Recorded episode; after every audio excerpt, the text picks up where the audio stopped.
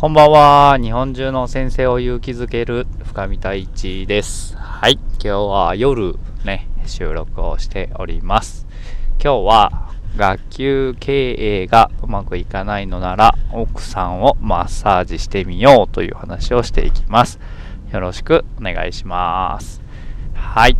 結構ね、えー、まあ Twitter とか見ているとクラスが荒れてきてとか子供が言うこと聞かなくてっていうようなつぶやきもちょいちょい見られるようになってきたなと思っていて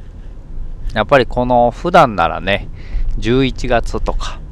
えー、いう時期が結構こう荒れる時期だっていうふうに言われているんですけどまあ、今年は2ヶ月休校期間があったので多少ずれ込むこともあるかもしれないんですけどでもやっぱりこの時期っていうのは荒れてくるんじゃないかなっていうことがあります。でやっぱりストレスもねいろんなところでかかっていたりとか、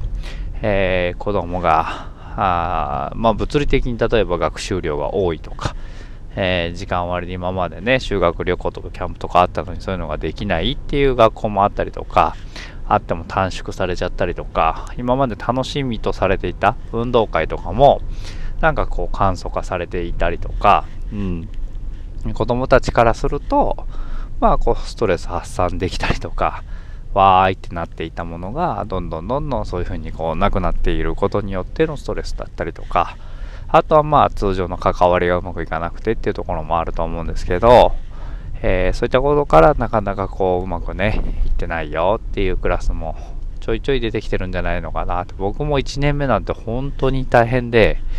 全然うまくいかなかったんで 大丈夫です。でまああのー、そんな時にどうしたらいいかっていう話なんですけれども一番はですねまず自分をいたわってあげてほしいなって思うんですよね。もう頑張ってると俺は もうこれ以上頑張んなくていいと例えばマッサージに行ったりとか、スーパー銭湯に行ってみたりとか、えー、好きな漫画を好きなだけ読んでみたりとか、まあ、お酒が好きな人は家帰って飲んでみたりとか、まあいろいろ方法はあると思うんですけど、まず一番は自分を目いっぱいいたわってあげてください。まあいろいろうまくいってないなとか苦しいなってことがあるかもしれないんですけど、まあそういうのはとりあえず一旦置いといて、ああ、俺頑張ってんなーって、頑張って仕事行ってるからねって、朝ね、前回のあれです、丸をつけようって話をしましたけど、朝起きただけでいいし、学校行きたくないけど行ってるからいいしって、えー、目いっぱいねぎらってあげてほしいなと思います。で、次にですね、次に何するかっていうと、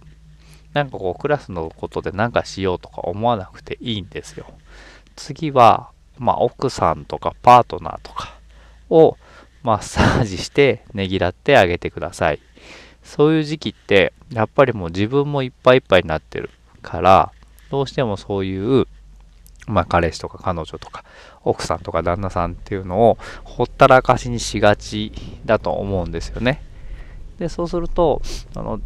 パートナーの方の心が乾いていって、そこの関係もうまくいかなくなっていったりとかします。なんかついつい、まあ、疲れているからとかあ精神的にちょっと参ってるからっていうことでほったらかしにしてしまったりとか、えー、久しぶりに会っても冷たく接してしまったりとか。本当にねそういうことがいっぱいあると思うんですよね。だから そこはちょっとね疲れてるかもしれないですけどマッサージをしてあげてほしいなって思います。だから一番はでも間違いないでほしいのはいきなりマッサージをしてあげるんじゃなくて自分をまず精一杯ねぎらってその次に奥さんもしくはパートナーをねぎらってマッサージをしてねえー、何食べたいって言って子供が食べたいって言ったらじゃあ食べに行こうかみたいな風に言ったりとか、えー、今度ボーナス入るからあ欲しいもんあるみたいな感じでねぎらってあげたりとかっていう風にしていくんですよ。で、そんなん全然こう学校と関係ないじゃないかと思うかもしれないんですけれども、そこが満たされるとですね、えー、まず自分が満たされて、その次にパートナーが満たされていくと、自然と学校の子供たちも満たされるようになるんですよね。反対に、こう、なんていうのかな、学校の子供たちがうまくいってないからといって、え、自分を厳しく、そしてパートナーに対しても厳しく、冷たく当たり、で、それを結果的にクラスの子供たちも同じようになっていくんですよね。そこって本当に、まあ、相関関係があったりとか、まあ、鏡の法則とか聞かれたことがあるかもしれないんですけど、全く一緒で、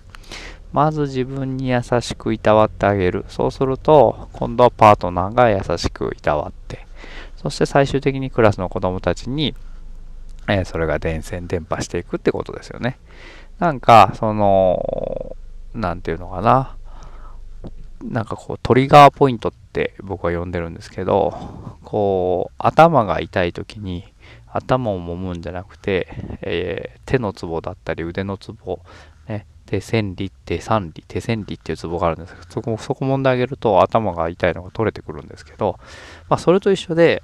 実は全く関係ないようなこと、だから学級経営と自分の奥さんみたいなことは結構離れてるじゃないですか。物理的には。だけれどもそこが満たされたりとかそこのツボを押してあげることで実は学級経営もうまくいくようになるんですよっていう話。まあ嘘みたいな話なんですけどこれは本当にめちゃくちゃ関係してますので。はい。なんか騙されたと思ってまあ一回。まずは一番は自分です。自分をいたわってあげてください。その次にパートナーをいたわってあげる。そうすると、なぜか学校の子供たちが優しくなってき、えー、ます。そこでですね、間違ってやってほしくないのは自分に厳しくすることですね。うわ、俺なんてもうぐっちゃぐちゃだからさ、ってこう、10時、11時まで残って仕事しなきゃねってなってると、自分に厳しくするじゃないですか。そうするとクラスの子供たちも同じように、あ厳しくしなきゃってなって、えー、教室の中でも子供たちに対して厳しく言うようになって、で今度子供たちは厳しくされたら厳しくするので、先生に対してはもう、うっさいみたいな、死ねみたいなことを言い出す子供たちが育っていくと。もう本当にね、それが僕は分からなくて1年目の時は。一生懸命やったんですよ。一生懸命自分の生活を顧みずやったんですけど、まあうまくいかなかったですね。なぜなら自分で自分の首を絞めていたから。なぜなら自分で自分を、えー、いじめていたから。なんかそれだけのことなんですけど、それが分かると本当にこう逆ですよね。うまくいってない時こそ早く帰って温泉に行ってゆっくりして早く寝て美味しいもの食べてってことをして心を満たした状態で次の日学校に来るみたいなことをしていけるとどんどんどんどんいろんなことがうまく回っていくのでそこをちょっとやってあげてほしいなと思います。はい。今日は学級経営がうまくいかない人は奥さんのマッサージをしようという話をさせていただきました。本当ですから やってみてください。で、まあ結婚してないよとか、彼氏彼女がいないよっていう方は、自分をいたわる、自分をマッサージに連れていく。ね。えー、別にマッサージじゃなくてもいいですよ。好きな、えー、バンドのライブに行くとか、えー、思いっきりこうね、自分が楽しいなとか、嬉しいなと思うことを心から喜びを感じるものをやってみてほしいなというふうに思っております。ということで今日は、えー、そんな話をしていきました。はい。ということで、えー、明日、あと2日間ですね。皆さん頑張ってやっていきましょう。See you next time. バイバイ。